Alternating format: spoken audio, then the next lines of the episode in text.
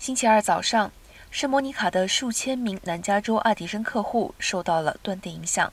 南加州爱迪生公司表示，工作人员正在确定停电的原因。该停电发生在 Santa Monica 的变电站附近。目前还不清楚这项工作是否与计划外中断有关。